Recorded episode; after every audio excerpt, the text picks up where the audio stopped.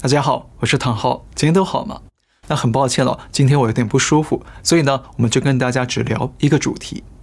今日主题：北京挥大刀砍台商，三支毒箭自作自受。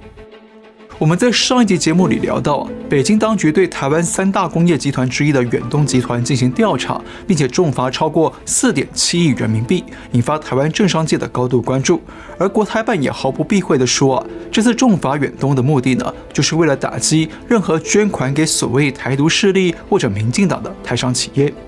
那当时我们说，这是中共对台湾推动的隐蔽战术之一，叫做以商逼政，用经济力斗倒政治力。那中共这项战术呢，其实是要打破过去台商企业在中国做生意的潜规则，要强逼所有台商在政治上公开表态，与北京站队，不能在两岸问题上保持战略模糊。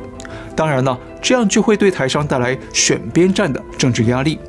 结果，十一月二十六号。中共的海峡两岸关系研究中心特约研究员裘长根呢，又在媒体上做进一步定性，声称北京啊打击台独要精准，绝不允许骑墙。那这次打击远东集团是为了切断台独经脉，还警告台湾企业别想对蓝绿两大政党两头押宝，声称北京啊是杀鸡儆猴，绝不会手软。好，党媒这篇报道呢，更加印证了我们说的，这是中共以商逼政的战略。但是国台办跟党媒这么张牙舞爪的啊，恐吓台商企业与台湾政府啊，在我看来呢，结果可能呢，不但不会重挫所谓的台独势力，反而还会对中共啊带来严重的后遗症与反效果。因为中共呢，至少有三个失算，那这三个失算呢，会变成三支毒箭，回过头来射在北京的身上。第一个失算。加速台商远走避险，流失资金、人才、技术。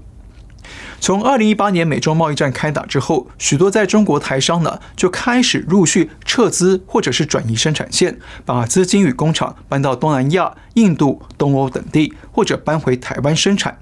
那根据台湾官方统计，到今年七月为止，总共有九百三十二家企业回到台湾，创造了超过十万个工作机会。那换个角度说，中国的资金、技术与人才一直不断地向外流失，但现在中共又升级对台商的政治审查与追杀。虽然动机是要断台独经脉，但结果呢，很可能会适得其反，反过来断了中共自己的外来经脉、人脉以及技术脉。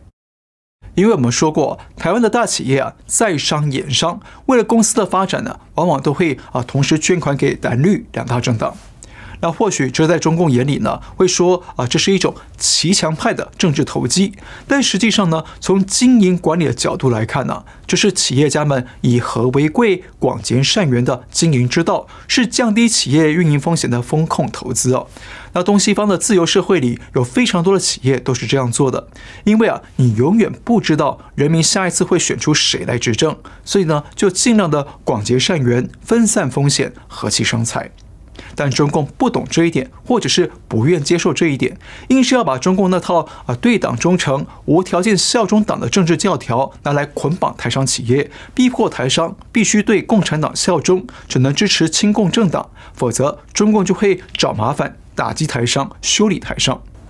这样一来，就会让中国经营变成台商的包袱与压力，会让台商更加意识到中共的意识形态紧缩与政治审查呢，变成他们越来越沉重的风险与包袱。当然，就会降低台商在中国扩大投资的意愿，甚至还会促使更多台商啊加速撤离中国。特别是半导体产业是最需要巨额资金、先进技术和大量人才的投入，那这个投资成本非常高。但如果台商在中国设厂，却动不动就被中共以政治名义找麻烦、打棍子、抢银子，那台商还愿意干吗？还愿意在中国做大投资吗？所以说，中国这次对台商的升级施压，不但可能收效有限，长期来看呢，还会适得其反，反而促使中国失去更多的外来资金、技术与人才。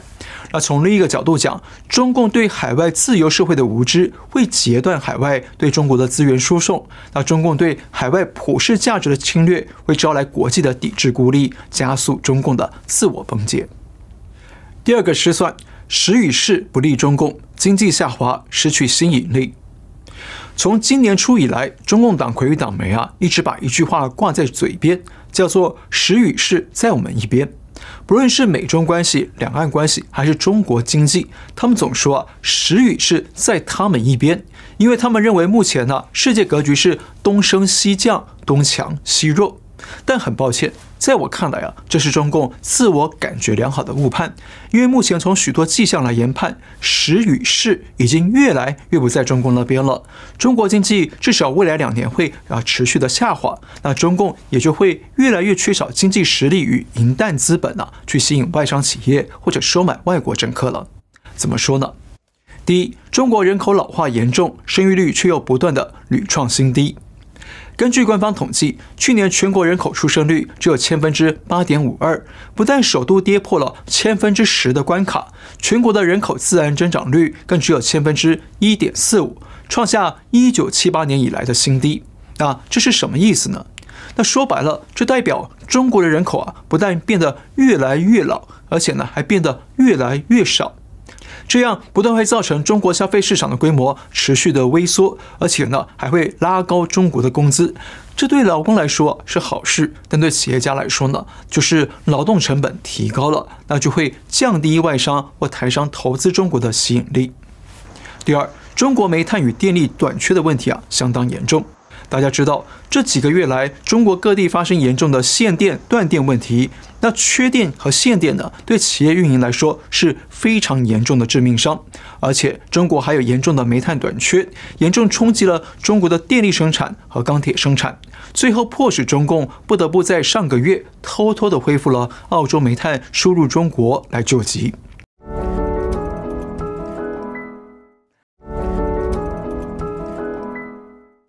而且，虽然中共为了缓解限电问题，推出了电力涨价的政策，想要以价制量，但是电力涨价就等于提高了企业的生产成本。那这对于毛利率低的传统制造业，或者是像半导体这种电力需求大的高科技产业来说，也是沉重的打击。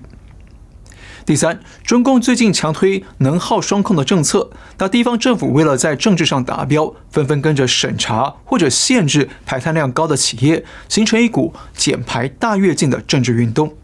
而台湾的商业周刊日前也披露说，有台商准备到中国的乡镇去投资设厂，却被当地镇长告知说不合适。因为当地要设法减少碳排放，达成政策的目标，那镇长还劝台商改去越南或者其他东南亚国家去投资。那换言之，中共能耗双控政策呢，带动的减排大跃进，对台商与外商来说，已经带来越来越高的环保成本和运营风险。毕竟，习近平已经多次喊出了“绿水青山就是金山银山”的口号。当然，环保是好事啊，只是在中共的官场文化底下，很可能就会变成啊走极端、争绩效的政治运动。那缺乏妥善的配套，就会对企业带来风险与伤害。第四，在中国经商的政治风险已经大幅升高。大家还记得，北京前阵子疯狂的打压各行各业，包括阿里巴巴、滴滴出行、腾讯等等网络科技业，还打击补教业、外卖平台、娱乐圈等等。甚至连卡拉 OK 也不放过。那这种突如其来的政治监管呢，对任何企业来说都是措手不及的风险压力。而且今天中共打压的是其他产业，但你永远不知道明天会不会轮到你的产业被整肃监管。那这么高的政治风险与潜在压力呢，当然会削弱中国对外资的吸引力。第五，中国的疫情风险持续加温，我们也多次强调过。中国的疫情啊，其实从来没断过，只是被官方掩盖。但最近由于疫情规模越来越扩大，那官方呢也不得不公开消息，公开面对。我们看个研究数据哦，根据北京大学团队在二十四号发布的论文指出，如果中共不全面清零病毒，而是选择与疫情共存的话，那么中国就会每天出现二十七万例的确诊病患，很吓人，对吧？我们姑且不管这二十七万例是怎么算出来的，但目前中国的疫情绝对没有清零，各地一直都有疫情存在。如果从这个逻辑来反推的话，那是不是意味着中国每天其实都还有大量的确诊案例发生呢？很有可能，对不对？所以疫情的起伏不定以及官方疫情信息的不透明，都对企业的运营带来庞大的风险。好，看到这里啊，你应该可以明白为什么我们说，时与势已经不在中共那一边，因为国际政经条件在快速的转变，而且中国的政治、经济、健康、环保等等的风险成本呢，也在大幅增加，这对任何企业来说都是不得不面对的沉重压力。所以啊，从目前各种迹象来研判，中国未来一年到两年的经济走势呢，会持续的下滑走低，而台商与外商企业撤出中国的可能性啊，也会持续的上升。第三个失算，激化台湾人民对中共反感，反为对手助选。中共这次挑选远东集团作为打击对象呢，很明显是要杀一儆百，要恐吓所有在中国有生意的台商，要跟特定的政党与政治人物保持距离，否则呢就等着被整。毕竟连台湾三大工业集团之一的远东都挨打了，那还有哪个台商企业是北京不敢动的呢？但是啊，这种暴力恐吓、唯我独尊的流氓举措呢，虽然可能会让中共与党媒觉得啊洋洋得意，但实际上呢，绝对会把台湾的民心啊推得更老远，把两岸的心理距离呢推得像太平洋一样广阔。那大家想一想，中共到底是在促进两岸和平呢，还是在激化两岸敌意呢？而且，中共恐吓台商的目的是要逼台商支持亲共政党，但结果一定会适得其反，反而会让亲共政党丢失更多的选票，帮中共的对手助选拉票。因为别忘了，台湾是民主政治，政权及选票啊是掌握在两千三百多万的人民手中，不是只掌握在几个啊政商权贵的手中。这就是真正的人民当家作主，以及权力制衡监督政府。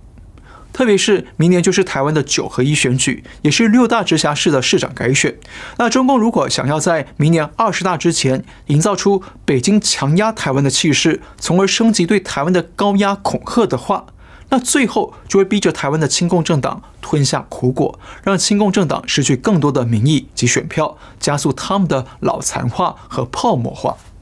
那从这个角度来讲啊，我想台湾的亲共政党应该也看得见。中共其实不是在帮你们，而是在害你们。中共每一次的打击台湾、恐吓台湾，其实都在打击你们、伤害你们，拿你们当垫背。只要你们继续抱着中共不放，那北京的总加速师不但会加速中共走向垮台，还可能会先呢加速你们的泡沫化消失。那这样划算吗？请亲共政党的朋友们呢，可以好好想想。好，最后我们再说一次啊，北京这次打击远东集团呢，想要逼迫所有台商做政治表态，想要打击台湾执政党，但结果很可能会适得其反，还会让中共吞下自己射出的三支毒箭。毒箭一，加速台商远走避险，流失资金、人才、技术；